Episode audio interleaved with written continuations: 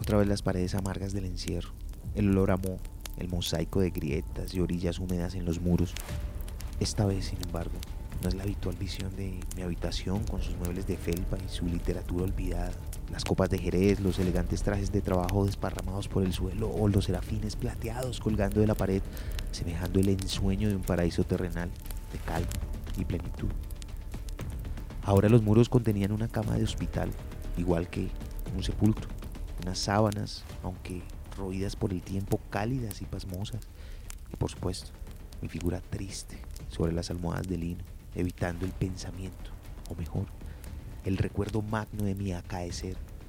Yo, aquí, sorprendido de conservar la vida, tratando de conciliar la calma en el amargo encierro de una institución de tratamiento, dibujando letras en este pergamino azulado, recordando y exponiendo en el frío tablero de mi mente aquel hermoso escenario que condensó mi desdicha, el único recuerdo de mi vida. Aquello, realidad o ensueño, sucedió hace unos meses, en el tortuoso invierno de 1972. Cadáver, el tercero de siete cuentos que conforman un libro de horror psicológico que sin duda alguna podrán disfrutar en la luz o en la oscuridad. Ese es nuestro tema de hoy. Cadáver y otros cuentos con sangre. Bienvenidos todos, soy Lewis Acuña y están escuchando el podcast del Libro al Aire. Libro al Aire.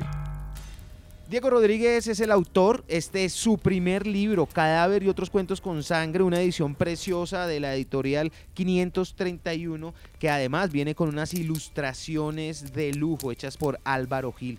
Diego, de verdad es un placer, un honor tenerlo aquí con nosotros en Libro al Aire, donde amamos los nuevos escritores. Bienvenido. Bueno, muchas gracias Lewis por la invitación.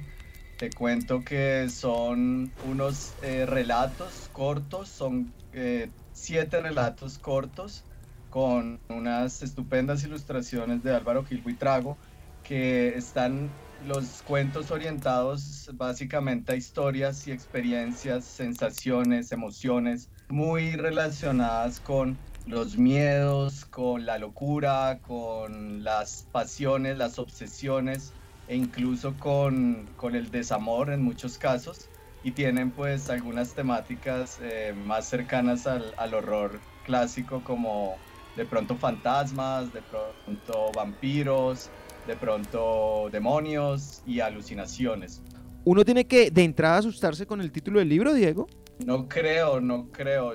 Creo que la, el ejercicio pues que, que, está en, el, en los textos es más literario y es una invitación a, a fantasear, a, a, de pronto explorar el lado oscuro que todos como seres humanos tenemos, pero también ese, ese lado emocional que muchas veces nos genera miedos.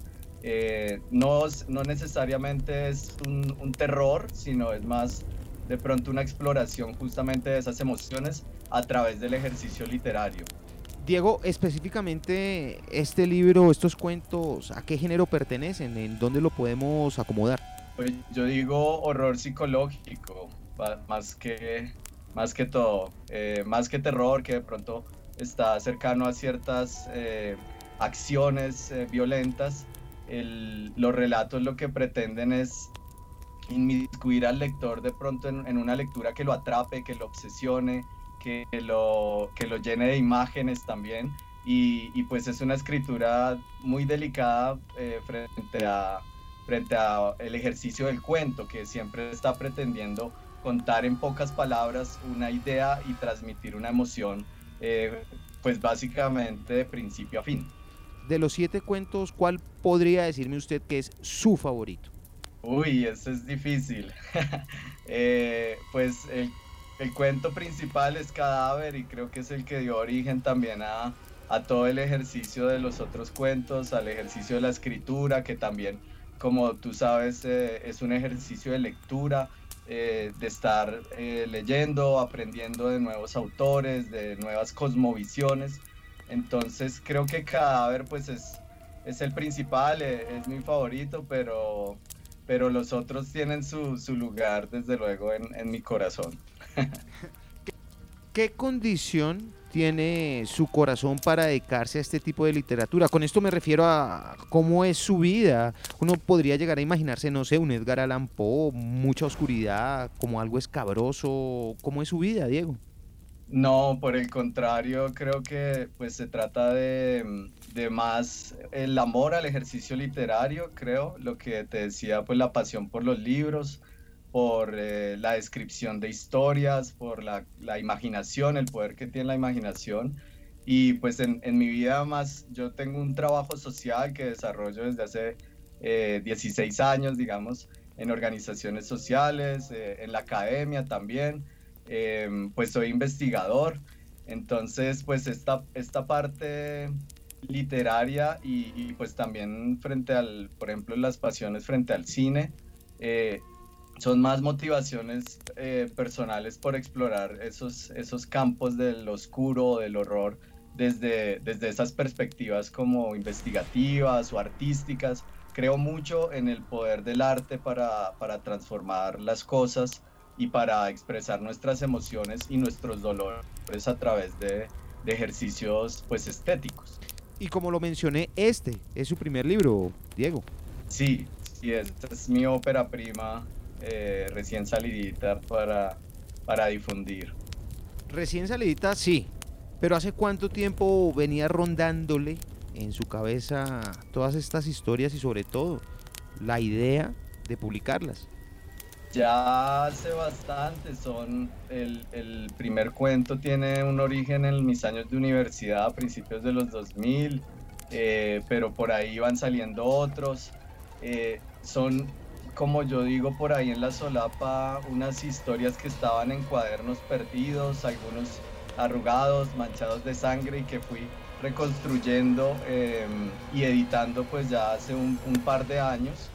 Eh, justamente el último, uno de los últimos cuentos fue Aves Negras, que fue una experiencia que tuve en, en Machu Picchu y esa experiencia hizo que em, fue tan poderosa el impulso de escribir que dije tengo que editarlos los demás cuentos y, y, organizar. Y ahí pues tuve un apoyo con Álvaro Gil Buitrago que hizo unas ilustraciones estupendas. También le, le, metí un poquito de música porque tengo una pasión por la música y la investigación musical. Y, y ahí se creó el, el, el, objeto, pues con el apoyo de, de la editorial 531, eh, fue publicada pues a final del año pasado. Diego, el papel de la editorial, siempre es muy importante y sobre todo en autores que están empezando, que están publicando sus primeros textos. ¿Qué tal fue su experiencia? ¿Fue difícil? Eh, ¿Dio con ellos rápidamente? ¿Cómo fue todo este proceso para usted?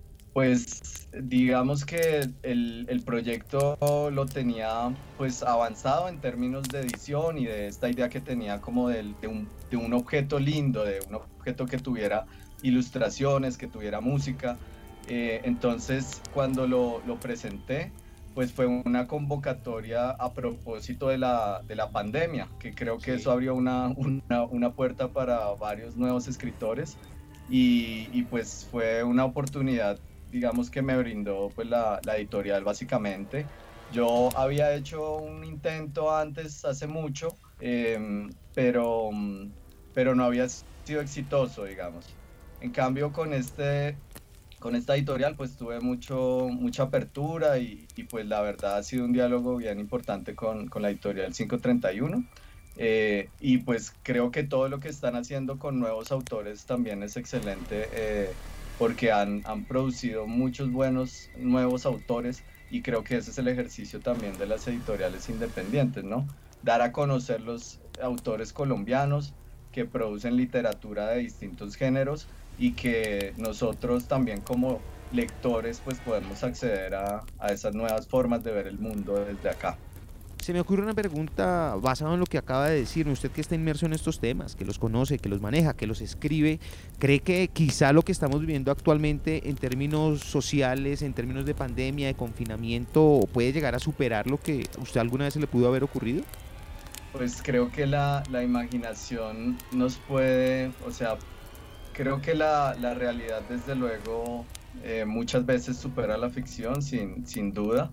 eh, lo que uno puede pensar de los ejercicios literarios del pasado, o por lo menos de, en la ciencia ficción o con temas, por ejemplo, la pandemia, es que eh, lo que está plasmado allí tiene mucho que ver con nuestra realidad actual, ¿cierto? Como en temas de alguna distopía, ¿cierto? O de cómo eh, una peste puede cambiar nuestra forma de interactuar en la cotidianidad y toda la sociedad. Eso ya nos los han dicho, pues, en el, en el pasado de los mismos libros.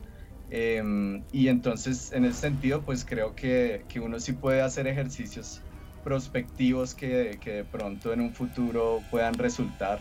Eh, sin embargo, la literatura siempre es un ejercicio de, de, entender, de entender justamente lo que está pasando y, y tras, transformarlo en algo bello, algo que pueda ser compartible con otros y que pueda también pues aportar a la vida de los demás. Entonces, quizás no es predecir un futuro, sino que nos ayuda a entender mucho mejor nuestra realidad actual para transformarla. Ya hablamos de su libro, Diego, hablemos de otros. ¿Cuáles son sus libros? ¿Cuáles son sus escritores favoritos? Pues en particular en el texto sí está un, uno de los grandes maestros que es Poe. Eh, y yo siempre digo también que en el otro extremo de los cuentos está Andrés Caicedo, que para mí pues también fue un, unas gratas lecturas en la juventud y pues aún hoy lo, lo consulto. Eh, también, digamos, una literatura local como Rafael Chaparro Madiedo, Efraín Medina Reyes. Eh, y en cuanto a literatura en general, pues siempre tengo también Borges, eh, Cortázar, desde luego. Eh, me gusta mucho la saga de, Thomas Harris, de, de, Hannibal, también estoy siempre como retomando. Eh, Lovecraft, desde luego. Y, y, pues ahorita, ahorita con la editorial he descubierto también muchos autores colombianos que, que empiezo pues a admirar también, como, como hablábamos ahorita, ¿no? Escritores locales que cuentan unas historias tremendas, entonces eh, estoy también redescubriendo eh, autores colombianos. ¿Usted a qué le tiene miedo?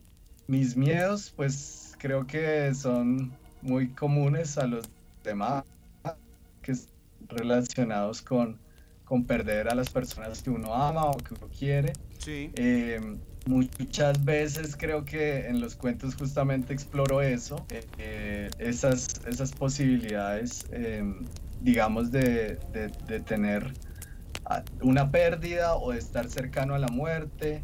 Eh, o de pronto de transformarse en alguien que pueda hacer daño. Entonces, esos son como exploraciones que, que permite el ejercicio literario y me ayuda a procesar justamente esos miedos que, que tengo. Pues Diego, en Libro al Aire amamos a los nuevos escritores, así que muchísimas gracias por su presencia, por estar aquí con nosotros, por los cuentos que hoy nos hace llegar, por su trabajo y sobre todo por la generosidad en su tiempo para estar aquí conmigo en esta entrevista. Gracias. Mil gracias a ti, Lewis, y al programa. De verdad, muy chévere estar acá y pues invitación a, a todos los lectores a, leer colombiano y, e independiente. Muchas gracias.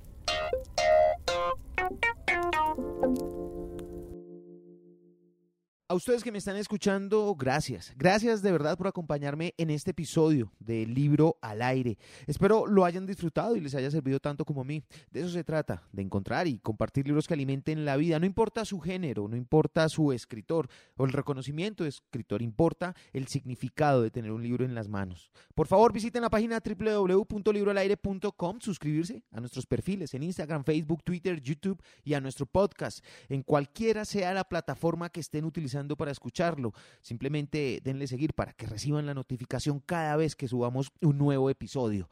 Libro al aire no se propone ser tendencia, sino ser útil para tu vida. Libro al aire.